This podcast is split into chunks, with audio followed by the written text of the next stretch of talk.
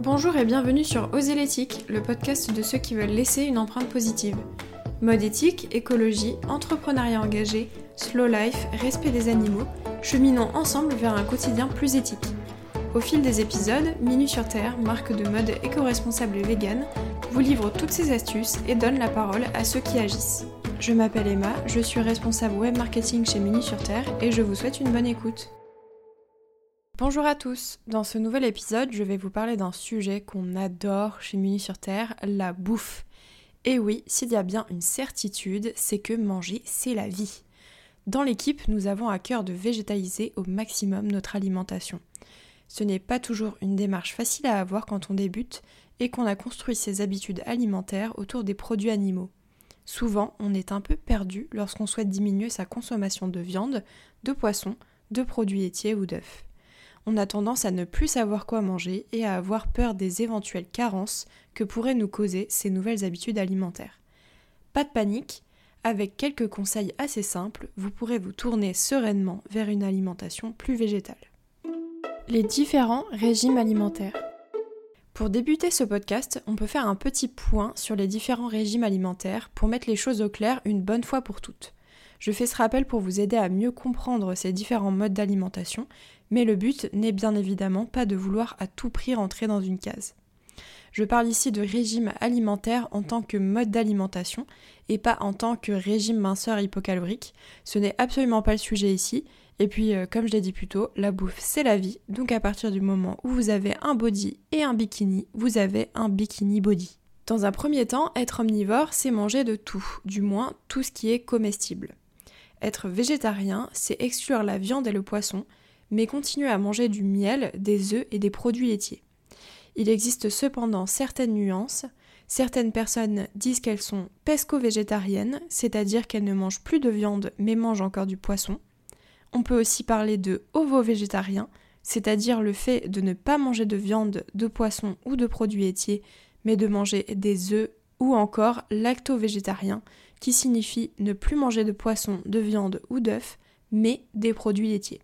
On peut aussi parler de flexitarien pour une personne qui modère sa consommation de viande et de poisson, par exemple en en mangeant seulement quelques fois par mois. Là, on commence à rentrer un peu dans des classifications compliquées, donc le mieux dans ce cas-là, c'est de demander directement à la personne ce qu'elle souhaite consommer ou non, sinon on fait vite des erreurs de vocabulaire. Ensuite, être végétalien, c'est ne manger aucun produit d'origine animale ni viande, ni poisson, ni produits laitiers, ni œufs, ni miel.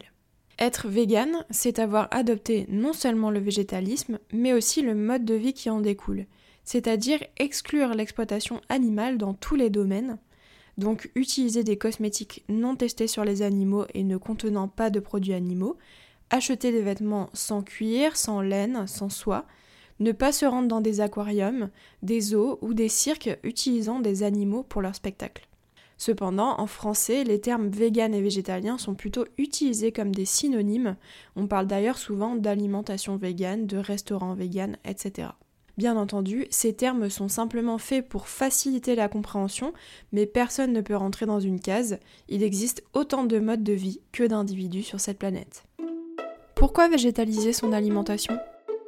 Il existe de nombreuses raisons de souhaiter végétaliser davantage son alimentation, notamment pour les animaux, pour la planète et pour notre santé. Lutter contre la cruauté animale est l'une des raisons principales pour réduire sa consommation de produits animaux, voire devenir végétarien ou végétalien. Chaque année, plus de 1000 milliards d'animaux sont tués. 8 animaux sur 10 élevés en France sont détenus dans des élevages intensifs où leurs conditions de vie sont absolument cauchemardesques. Selon leur espèce, ils sont enfermés dans des cages minuscules, dans des enclos ou encore entassés dans des bâtiments où ils ne voient jamais la lumière du jour. Ces environnements ne respectent bien sûr absolument pas leurs besoins biologiques et leur abattage a lui aussi lieu dans une grande souffrance. Réduire sa consommation de produits animaux reste aussi l'un des meilleurs moyens pour limiter son impact sur l'environnement. Selon la FAO, c'est-à-dire l'Organisation des Nations Unies pour l'alimentation et l'agriculture, l'élevage dans son ensemble est responsable de 14,5% des émissions de gaz à effet de serre dans le monde. C'est plus que les émissions directes de tous les modes de transport réunis. En termes d'émissions de gaz à effet de serre, une alimentation végétalienne est deux à trois fois moins polluante qu'une alimentation omnivore. Le GIEC, c'est-à-dire le Groupement international d'expertise sur le climat, préconise lui aussi d'adopter un régime nettement moins gourmand en produits d'origine animale pour réduire nos émissions de gaz à effet de serre et donc pour limiter l'ampleur des changements climatiques qui s'annoncent. L'association Greenpeace affirme de plus que l'élevage bovin est responsable à 65% de la destruction de la forêt amazonienne, car les zones déboisées sont utilisées à la fois pour l'élevage des bovins et pour la culture de soja qui est exportée pour l'alimentation des animaux d'élevage. L'élevage est aussi une pratique extrêmement gourmande en eau. Il nécessite beaucoup plus d'eau que la culture des céréales et des légumineuses par exemple. En moyenne, il faut 7900 litres d'eau pour obtenir 1 kg de protéines carnées contre 4650 litres d'eau pour 1 kg de protéines végétales. L'élevage est également l'une des plus grandes causes de pollution de l'eau. Les déjections animales, les antibiotiques et les hormones qui sont administrés aux animaux, ou encore les engrais et les pesticides utilisés pour les cultures fourragères, s'infiltrent dans les sols et polluent les nappes phréatiques, ce qui met en péril les réserves d'eau potable qui seront précieuses lors des décennies à venir. Diminuer à l'échelle mondiale la consommation de produits d'origine animale permettrait également de lutter contre la malnutrition qui touche aujourd'hui 800 millions de personnes dans le monde. Deux tiers des surfaces agricoles dans le monde sont consacrées à l'élevage ou à la production d'aliments pour les animaux, alors qu'elles pourraient directement être destinées à la culture de végétaux pour l'alimentation humaine. De plus, il faut en moyenne 7 kg de protéines végétales pour obtenir 1 kg de protéines animales si l'on calcule le ratio d'aliments donnés aux animaux d'élevage.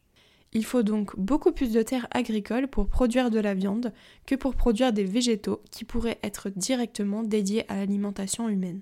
Une dernière raison qui peut être citée en faveur de la réduction de la consommation des produits d'origine animale, c'est la santé humaine on peut tout d'abord parler, comme c'est d'actualité en ces temps de pandémie, de la problématique des zoonoses.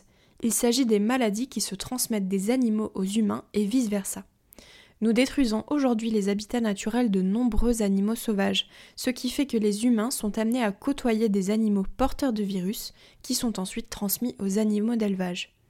Les élevages intensifs sont de plus des incubateurs d'éléments pathogènes, de très nombreux animaux sont confinés dans des milieux exigus, ce qui favorise la propagation des virus.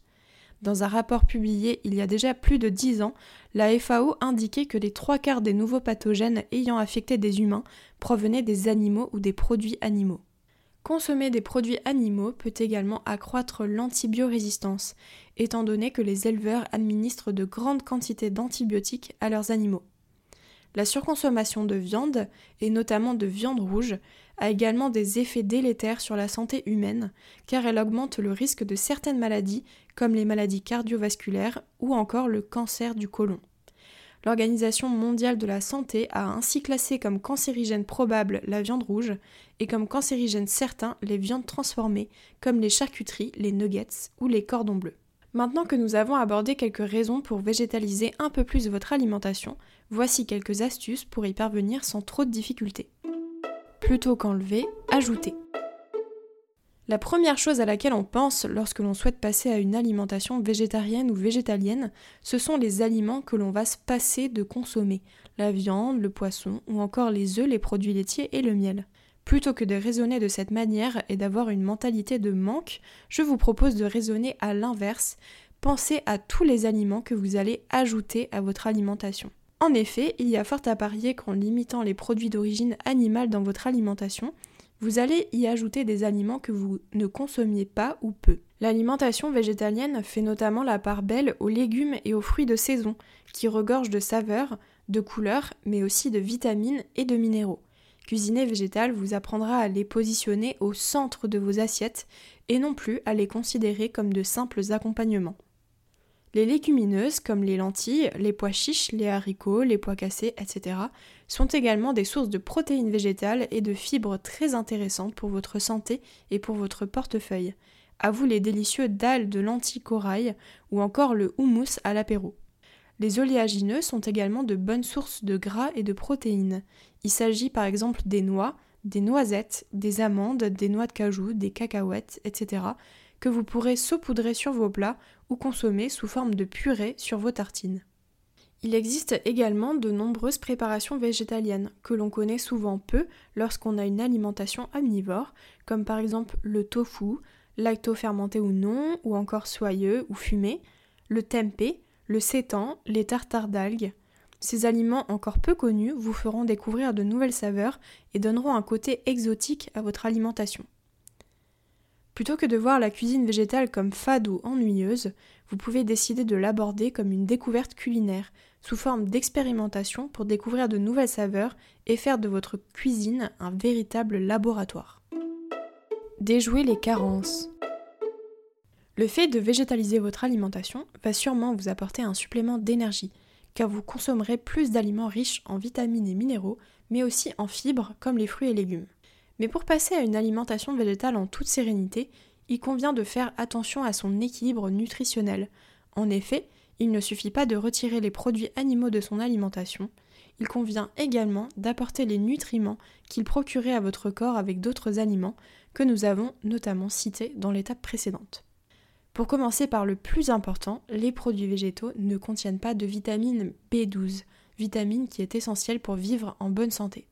Si vous êtes végétalienne ou végétalien, ou si vous consommez très peu de produits animaux, il est donc fortement conseillé de vous supplémenter en vitamine B12. Cela n'est pas à prendre à la légère, la carence en vitamine B12 peut avoir un impact assez important sur votre santé, donc faites-y attention.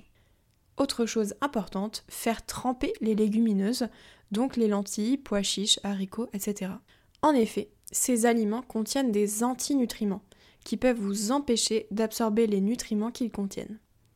Avant de les consommer, si vous les avez achetés sous forme sèche, vous pouvez donc les faire tremper toute une nuit dans un grand volume d'eau puis jeter cette eau le lendemain, les rincer jusqu'à ce que l'eau soit parfaitement claire et procéder à leur cuisson qui sera alors bien plus rapide. Il est également très intéressant de consommer des graines germées ou des légumineuses germées. C'est très facile à faire, il suffit de quelques graines, d'un peu d'eau et d'un germoir. Les graines germées sont extrêmement riches en vitamines, en minéraux, mais aussi en fibres et en protéines. Pour éviter d'être carencé en iode, comme l'alimentation végétale ne contient pas de produits de la mer, il est conseillé de consommer du sel iodé, mais aussi des algues marines comme les algues nori par exemple. A noter que la spiruline est une algue d'eau douce et donc ne contient pas d'iode. Il est également important que votre alimentation contienne des oméga 3. Vous pouvez pour cela consommer des graines de lin ou de l'huile de lin, des noix, des graines de chia, de l'huile de cameline, etc. Concernant les protéines, il est intéressant d'associer des céréales et des légumineuses pour bénéficier de l'ensemble des acides aminés essentiels qui ne sont pas présents en totalité dans les uns ou dans les autres. Il y a cependant une exception avec le sarrasin et le quinoa qui contiennent à eux seuls tous les acides aminés essentiels. Du côté du soja, vous pouvez aussi tenter les formes lacto-fermentées. La fermentation permet de détruire en grande partie les antinutriments. On peut par exemple citer le tempeh ou le tofu lacto fermenté ou encore le natto, mais là il faut avoir l'estomac bien accroché parce que c'est quand même assez spécial.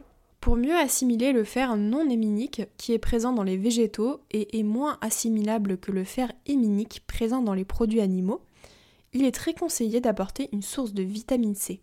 Lorsque vous consommez des lentilles par exemple, n'hésitez pas à boire un jus de citron, à manger une orange ou à saupoudrer votre plat de persil frais. Évitez également de consommer du thé et du café à proximité des repas, car les tanins qu'ils contiennent vont empêcher l'assimilation du fer non héminique. Il est toujours intéressant dans tous les cas, lorsqu'on modifie en profondeur son régime alimentaire, de demander à réaliser un bilan sanguin pour vérifier qu'il n'existe pas de carence et que votre corps réagit au mieux à ces changements. Nos sources d'inspiration préférées.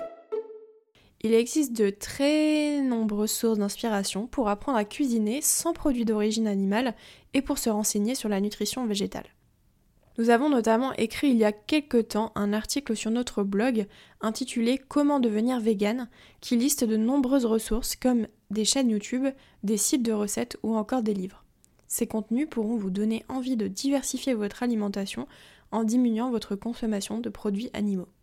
Chez Minu sur Terre, nous avons eu de vrais coups de cœur pour le travail de Marie de Sweet Sour, qui est la reine de la pâtisserie végétale, mais aussi pour les recettes de Lloyd Lang sur sa chaîne YouTube ou pour les livres de Sébastien Cardinal et Laura Vegan Power. J'ai aussi adoré le livre Vegan débutant de Marie Laforêt, qui présente des recettes très simples, sans aucun ingrédient compliqué. Toutes les recettes sont faisables avec des produits du supermarché, ce qui est plutôt encourageant pour les débutants qui souhaitent tester de nouvelles recettes sans chercher à se compliquer la vie. Comme d'habitude, toutes les ressources seront dans la description du podcast. J'espère que cet épisode vous aura plu et vous aura donné envie de végétaliser votre alimentation. Je vous dis à très vite dans un prochain épisode. Si vous avez apprécié cet épisode, n'hésitez pas à noter notre podcast, à nous laisser un commentaire ou à le partager sur les réseaux sociaux. Vous pouvez retrouver Minu sur Terre sur Instagram et Facebook, ainsi que sur notre site minusurterre.com. A bientôt pour une prochaine écoute